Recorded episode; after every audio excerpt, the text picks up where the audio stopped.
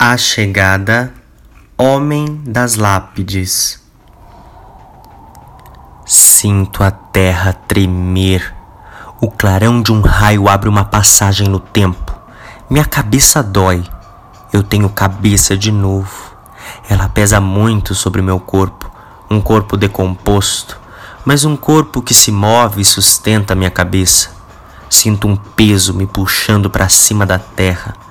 Barulho de vento um apito soa sem parar.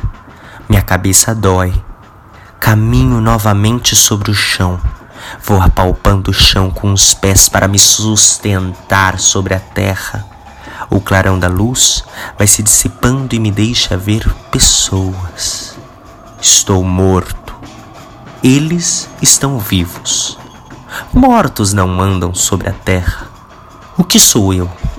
Eu lembro de muitas coisas. Posso me lembrar de muitas coisas. Por que eu trouxe comigo todas essas placas e lápides? Eu preciso lembrar, preciso estar aqui. Mas quem sou eu? Além dos vivos, existem eles. Quem é ele? E elas? Estão imóveis? São fantasmas? Assombrações? Serei também um fantasma? Não. Essas lápides são a prova de que eu estou aqui por algum motivo, não como um fantasma, mas como um guardião. As lembranças estão cada vez mais vivas.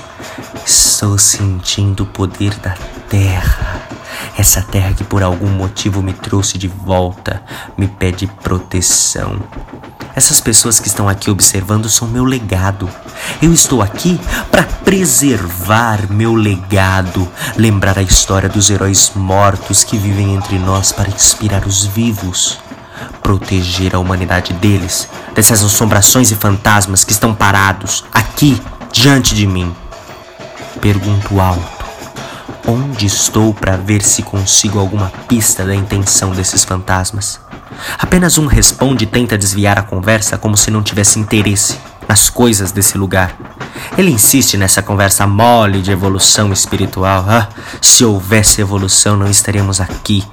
Enquanto os vivos lembrarem nossas histórias, viveremos. Falei para eles que estou pronto para proteger nosso legado. E, espera. O que está acontecendo?